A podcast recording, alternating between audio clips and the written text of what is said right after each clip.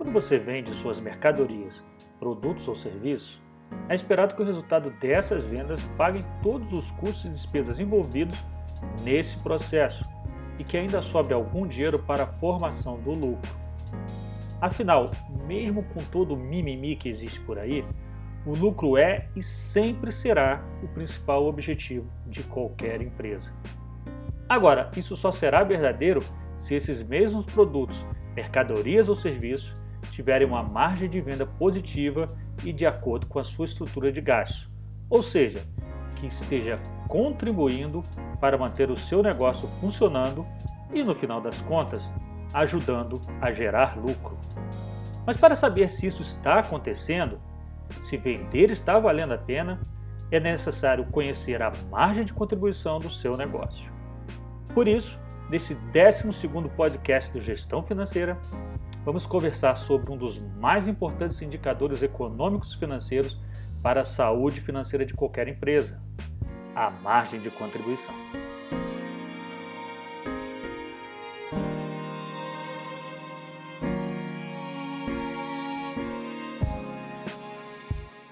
Olá, seja muito bem-vindo ao podcast Gestão Financeira, o podcast que fala sobre finanças para os pequenos empresários.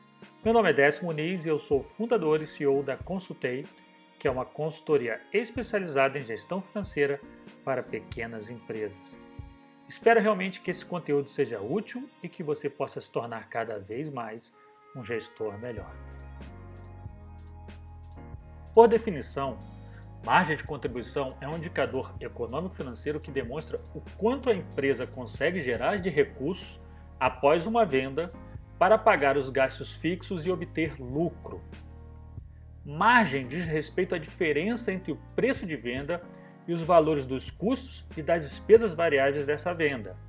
Já contribuição representa em quanto o valor de cada venda contribui para o pagamento dos gastos fixos e também para gerar lucro.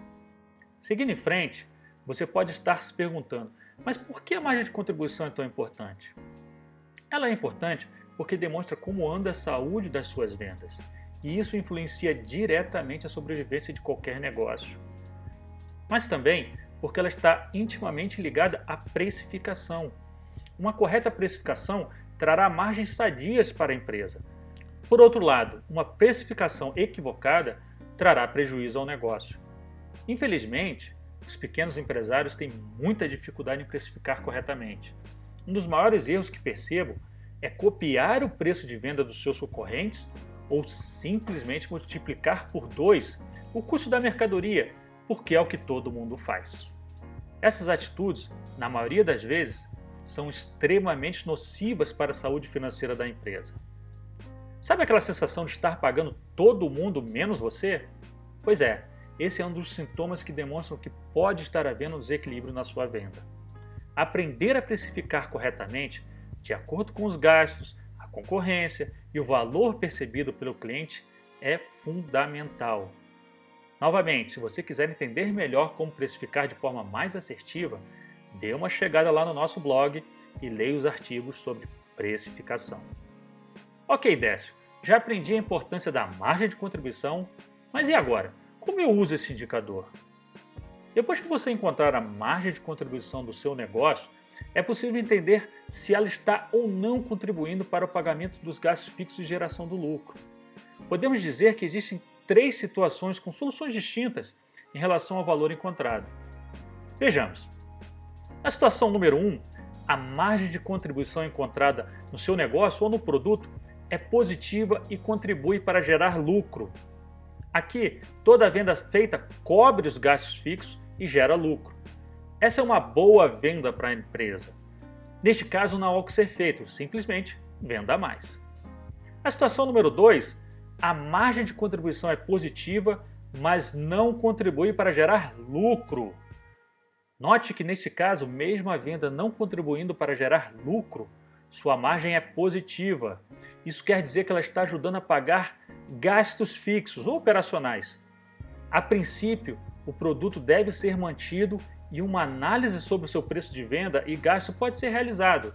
Talvez haja espaço para um reajuste de preço ou uma redução de custo, quem sabe. Finalmente, a situação número 3. a margem de contribuição é negativa. Isso quer dizer que os gastos variáveis incorridos na venda são maiores do que o preço de venda. A princípio, esse tipo de venda deve ser evitado a qualquer custo, a não ser que seja uma estratégia comercial da empresa. Mas, mesmo nesse caso, ainda é possível fazer uma análise para saber se existe alguma divergência entre preço de vendas e gastos e se há o que ser corrigido. Por exemplo, fazer uma elevação de preço ou renegociar com seus fornecedores. Se não houver o que fazer, esse produto é o que chamamos de comedor de caixa. Quanto mais ele é vendido, mais gera prejuízo para a empresa. Por isso, normalmente, deve ser descontinuado, ok? Tenha em mente que o seu principal objetivo como gestor ou empresário, com relação ao resultado do negócio, deve ser a busca constante da melhor margem de contribuição para os seus produtos, mercadorias ou serviços. Basicamente, isso dependerá de boas negociações com seus fornecedores, que podem reduzir os custos e as despesas variáveis. Em determinadas situações, aumentar o preço de venda também é uma saída, mas isso só poderá ser feito se o preço reajustado for menor que o valor percebido pelo cliente. Caso contrário, você começará a perder vendas. Por fim, como já falei em outros podcasts, tenha muita atenção aos gastos fixos da empresa. Esses gastos são muitas vezes negligenciados e só são percebidos quando os resultados começam a piorar. Transforme sempre que possível gastos fixos em variáveis.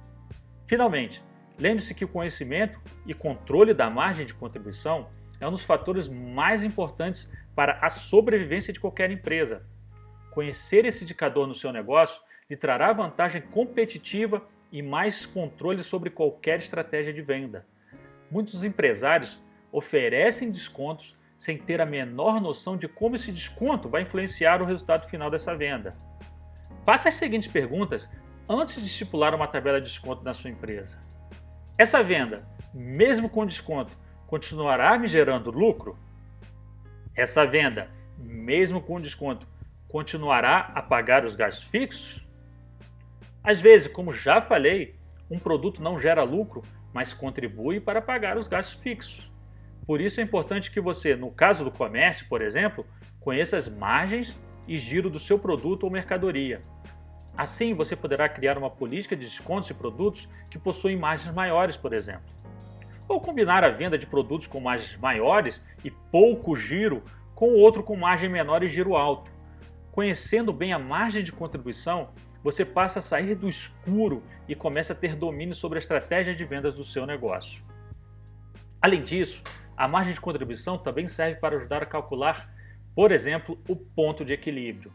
Outro indicador muito importante e que te mostra o ponto onde receitas e despesas se equilibram.